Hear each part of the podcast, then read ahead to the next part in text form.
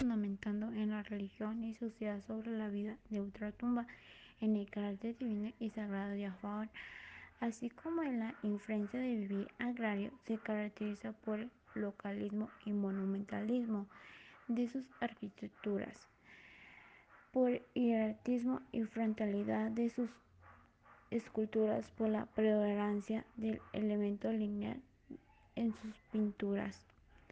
La arquitectura se proyecta pensando en la eternidad como una especie de prolongación de la vida en la tierra, donde el Ka, réplica inmaterial del cuerpo, puede seguir disfrutando del ambiente terreno.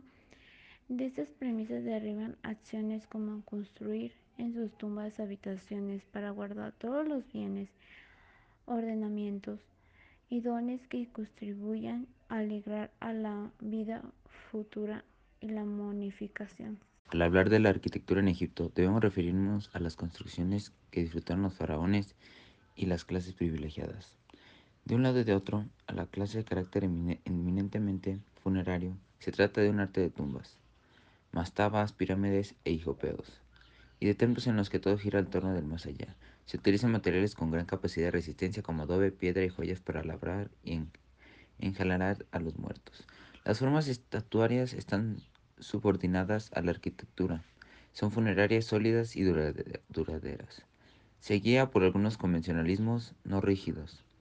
Frontalismo de cara, hombros anchos, se relaciona con el poder y lo manifiesta una perspectiva jerárquica, por lo que la figura tiene distintos tamaños según su jerarquía social. Las pinturas suelen decorar las paredes de tumbas, cámaras y sarcófagos.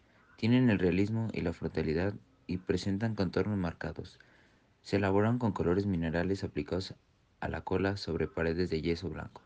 Abundan en ellos los colores planos, obedecen a los cánones de relieve y las figuras están situadas en franjas constructivas. Su temática se refiere al mundo funerario y a la vida cotidiana.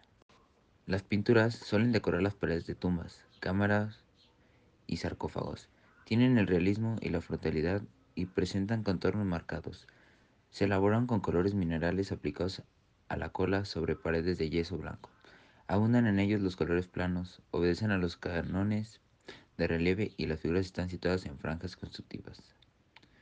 Su temática se refiere al mundo funerario y a la vida cotidiana.